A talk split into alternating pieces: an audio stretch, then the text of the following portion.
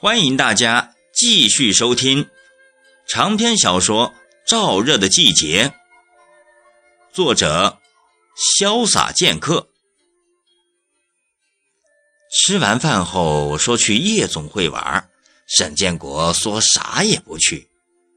李卫平说现在正在严打黄赌毒，还是不去为好。王老板就说：“小李，你就是嫩。”咱去天上人间夜总会，谁还敢去查？王老板说完，就硬扯着沈建国上了车。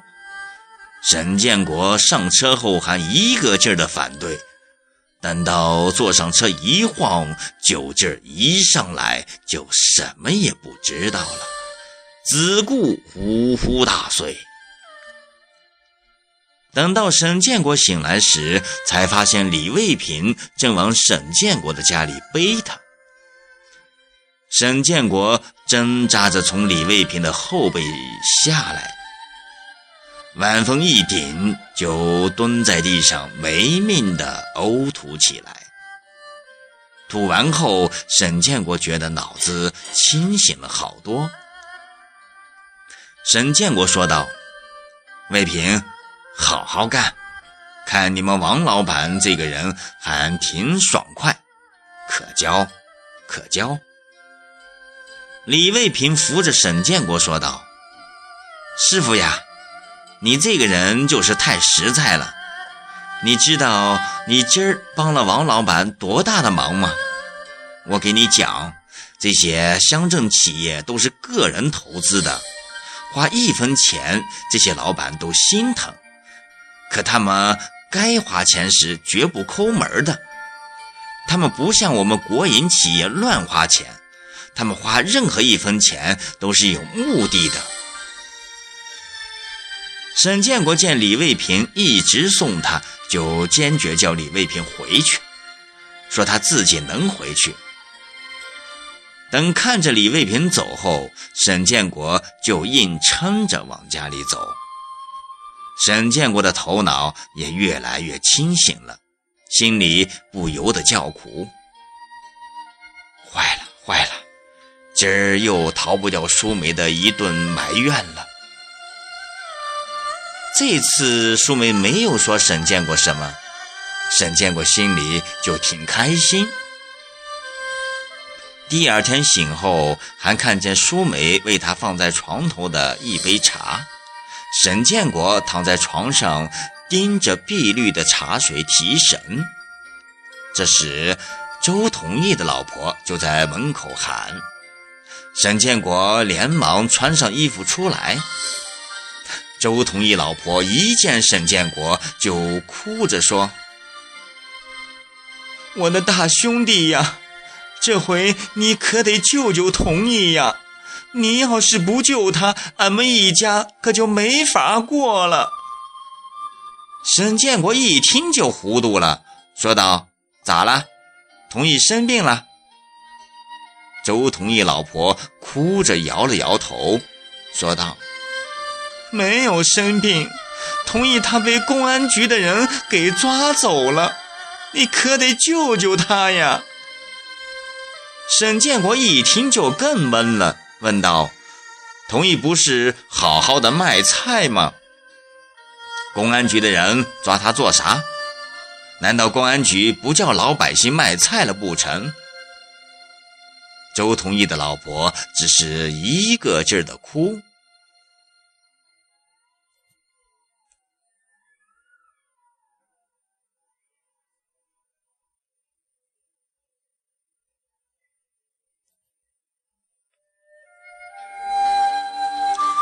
沈建国一见他这个样子，就急得直搓手，说道：“你不说清，我可怎么就同意呢？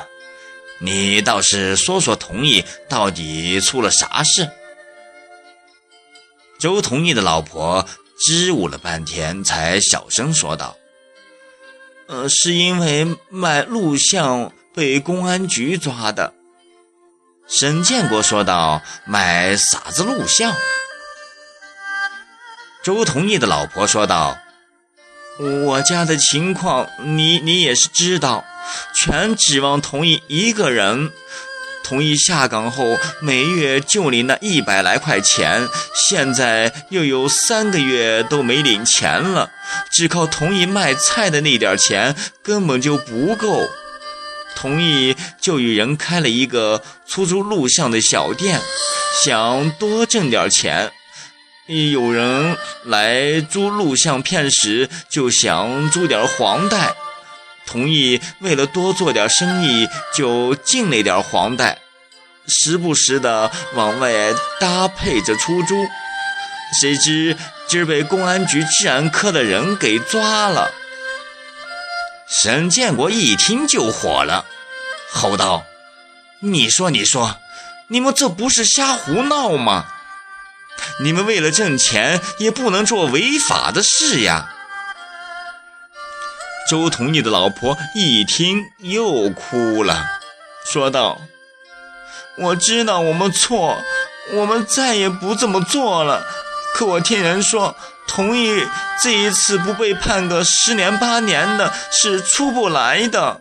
呜呼，大兄弟，你说要是这样……”可叫俺们这些孤儿寡母怎么过呀？沈建国一听也吃了一惊，说道：“哦，判这么重呀？”周同义的老婆说道：“大兄弟，你不是和公安局的人熟吗？就麻烦你去看一看，能不能讲个情。”沈建国听后犹豫了一下。脑子里马上就想到了小叔，就回屋里给小叔挂了个电话。小叔说那是治安科的事，我不太清楚。沈建国就说那也是一个下岗工人，家里的情况很惨，看看能不能处罚轻一点。小叔说那我得去看看再说。沈建国就说那就麻烦你了。小叔说：“别客气了，你就在家等我的电话吧。”周同义的老婆见沈建国打了电话，就一个劲儿的说感谢沈建国的话。沈建国摆了摆手，说道：“说啥嘞？说啥嘞？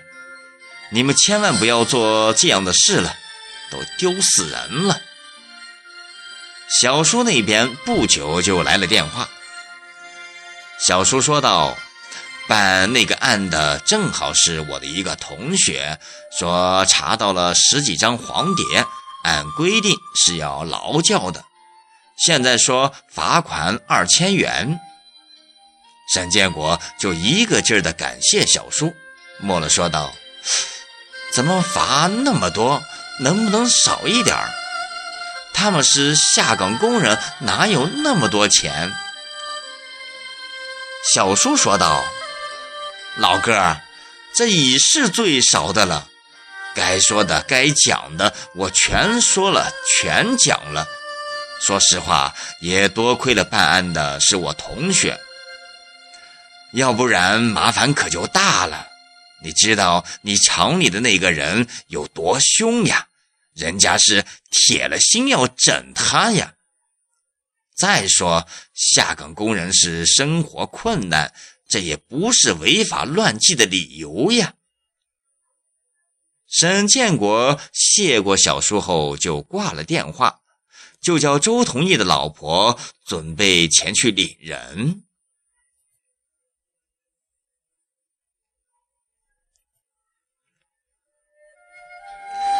沈建国望着周同义老婆离去的背影，心里就难受，心里想。乱了，乱了，真是乱了！当年毛主席他老人家夸奖的工人阶级，怎么成了这副德行？真是世风日下，人心不古呀！沈建国来到厂门口，就被人叫住，说田厂长在办公室里在等他呢。沈建国心想。田家昌找我有啥事呢？工作上的事他会找董瑞，私下里的事那就更别提了。两个人几乎没有任何私交可言。沈建国想了半天，也没有想出一个理由来，就索性不想了，朝田家昌办公室走去。田家昌今天的情绪不太好，把脸拉得好长，看见沈建国进来，也没有让座。沈建国一进门就察觉到气氛不对，显得比平时见田家昌时更为拘谨，就找了个角落坐了下来。田家昌早就看见沈建国进来了，只是没有理他，一个人只顾在那里吸烟、看三讲的学习材料。过了好半天。田家昌才用文件扇了扇烟雾，抬起了头，说道：“建国呀，你来了。”沈建国弓了弓身子，想站起来，说道：“嗯，我来了。”田家昌连忙摆了摆手，说道：“坐下来，坐下来。”说完，就去。茶几上拿热水瓶往茶杯里加了些开水。沈建国呀，我今儿叫你来是想和你好好的谈一下。听说你最近老是往那个乡镇企业里跑。沈建国一听就站起来想解释，田家昌。没容他开口，就示意沈建国坐下来。田家昌的语气一下子加重了好多，说道：“这是不允许的。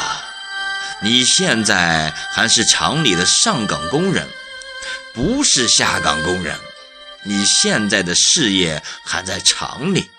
如果你是下岗工人，我啥也不说。”还要举双手去支持你去，厂里还是特别看重你这个技术骨干呢。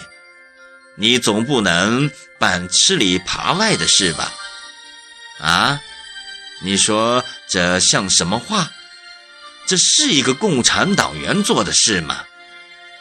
厂里现在是困难点儿但我们马上就要扭转这种局面了。过些日子，我们一搞兼并，我们厂的形势还是一片光明嘛。你不用给我解释，你这是思想里有问题，要从思想里找根源。中央现在搞三讲，你可得结合自己的思想，好好的总结一下才行。沈建国自始至终就没有说话的机会，田家昌也没有给他说话的时间。田家昌一说完，就叫沈建国回去反思。